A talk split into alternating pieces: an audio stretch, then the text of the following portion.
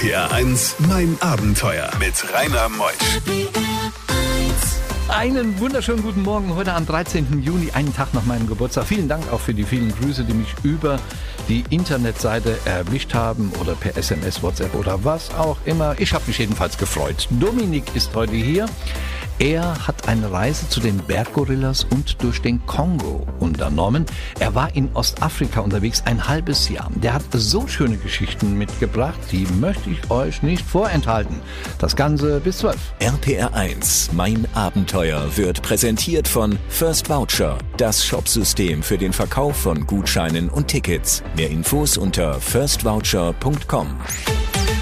RPR 1. Die beste Musik für Rheinland-Pfalz.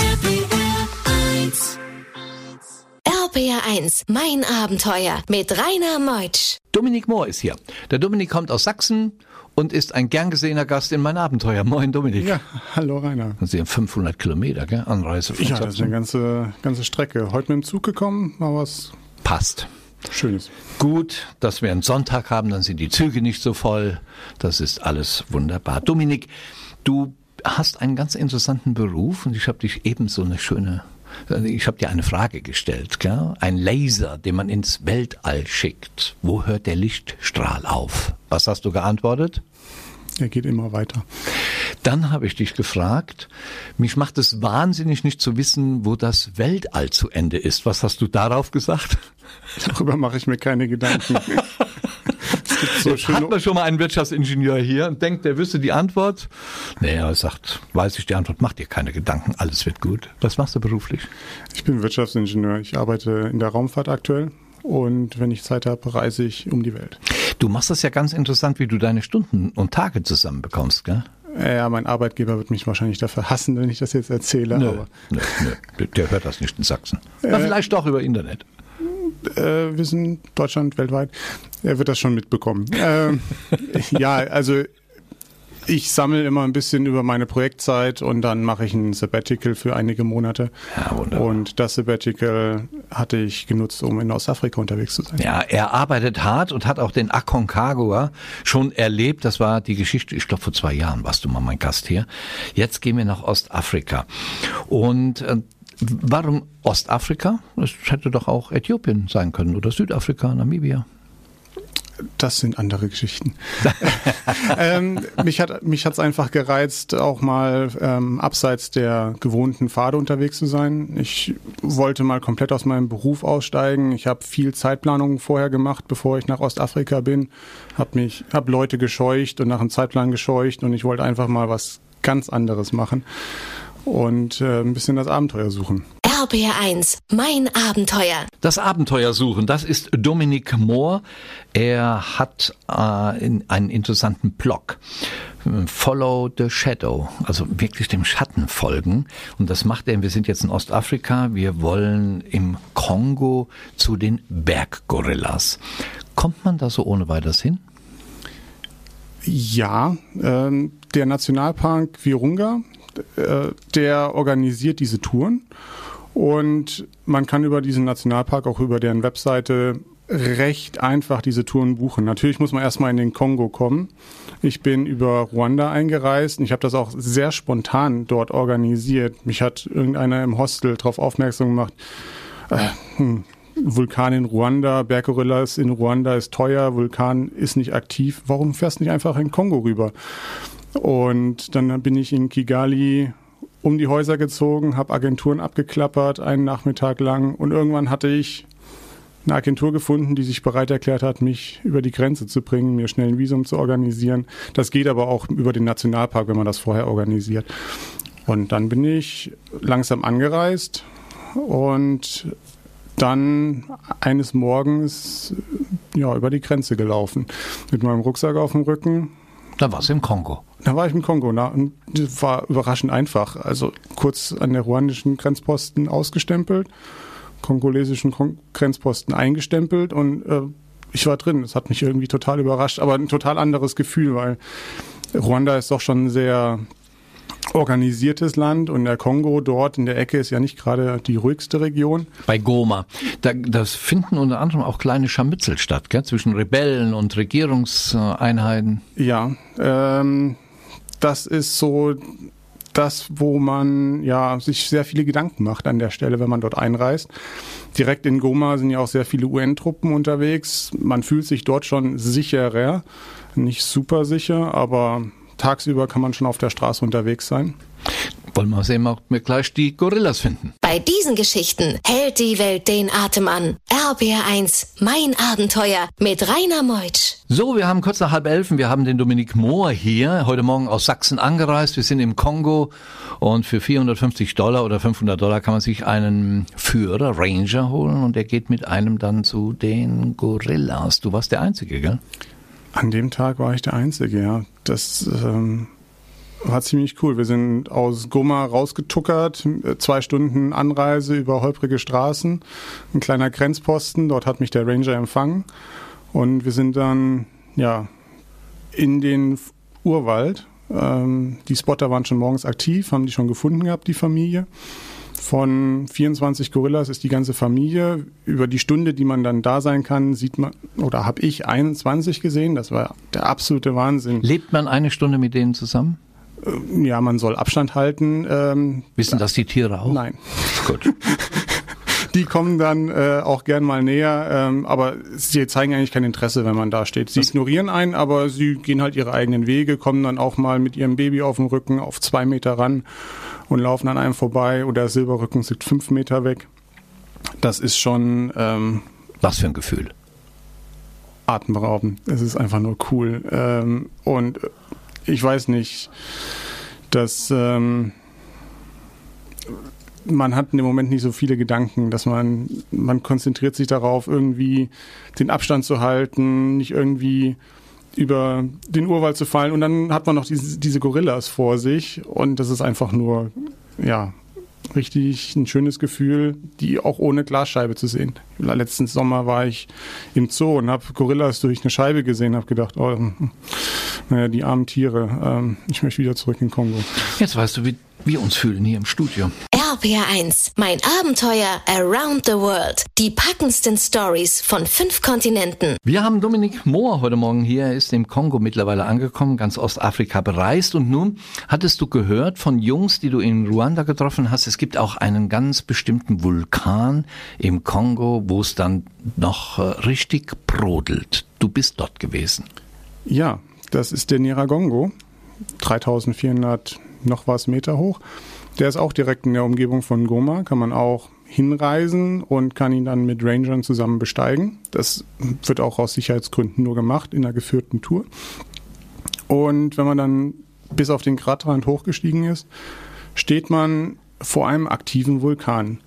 Ungefähr 700 Meter entfernt, je nachdem wie aktiv er ist, brodelt wirklich ein Riesensee mit Lava. Alles rot? Alles rot, äh, nachts dann auch schön mit Schwefel, also auch tagsüber mit Schwefeldämpfen, aber nachts dann auch durch die, so diesen Nebeleffekt äh, leuchtet alles um den Vulkan rot. Dann hat's an den einen Abend hat's noch gewittert oder an dem Abend, an dem, an dem wir da waren. Und das war dann wirklich ein richtig gutes Gefühl. Man spürt sogar noch von 700 Metern Entfernung die Wärme der Magma. Das ist unbegreiflich, wenn man dann da oben auf dem Kraterrand steht. Und wir hatten eine Hütte, direkt am Kraterrand. Ich saß dann abends einfach noch am Kraterrand und habe einfach nach unten geguckt. Wie direkt bei dem brodelnden Vulkan Nein. schlaft ihr? Ja, oben auf dem Kraterrand. Ja, gut. Also schnell weglaufen ist da nicht, wenn er ausbricht, oder? Das hofft man nicht, dass er ausbricht, ja. Das ist mal eine gute Antwort darauf. Gleich nach elf haben wir eine interessante Geschichte. Er ist auf ein Boot, was normalerweise auseinanderbrechen müsste, über den Kongo gereist. Ein Abenteuer sondergleichen. RPR 1, mein Abenteuer mit Rainer Meusch. Heute Morgen in mein Abenteuer Dominik Mohr. In der ersten Stunde hat er schon erzählt von Gorillas und Ruanda und dem Dschungel. Er ist in Ostafrika, hat sich ein halbes Jahr Zeit genommen und gleich nimmt er uns mit auf eine Bootsfahrt auf dem Kongo. Jetzt denken wir, ach schön, ein Boot und romantisch. Och, ich kenne das ja hier von der Köln-Düsseldorf auf dem Rhein.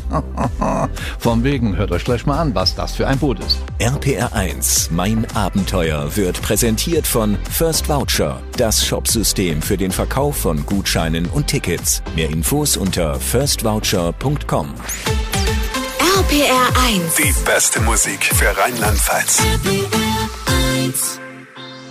RBR1, mein Abenteuer mit Rainer Meutsch. Also dieses Vulkanabenteuer und Gorilla-Abenteuer im Kongo, mein lieber Dominik Mohr, das lässt sich ja kaum steigern.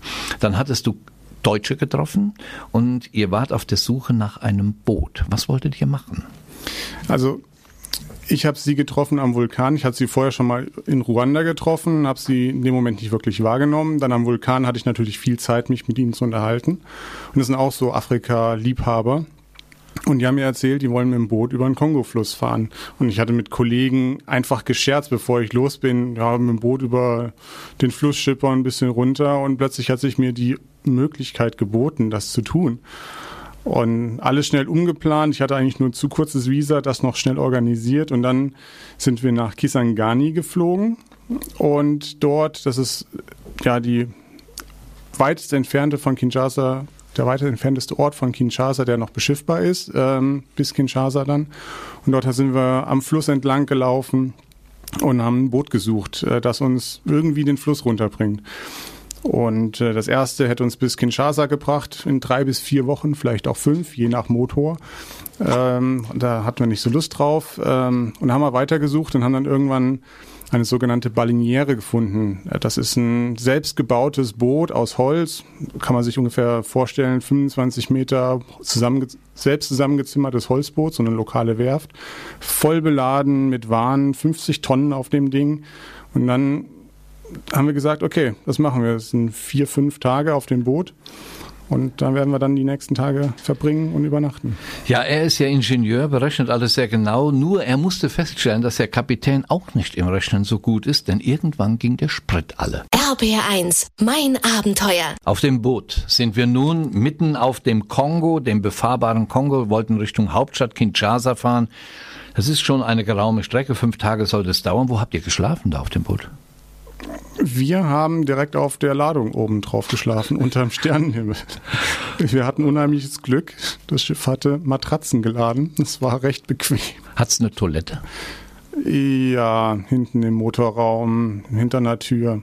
Da gehst du nicht drauf, gell? Äh, doch. doch. Da geht man dann drauf, aber danach sieht man aus wie Schwein, weil man durch den Motorraum durch muss. Oh Gott. Natürlich.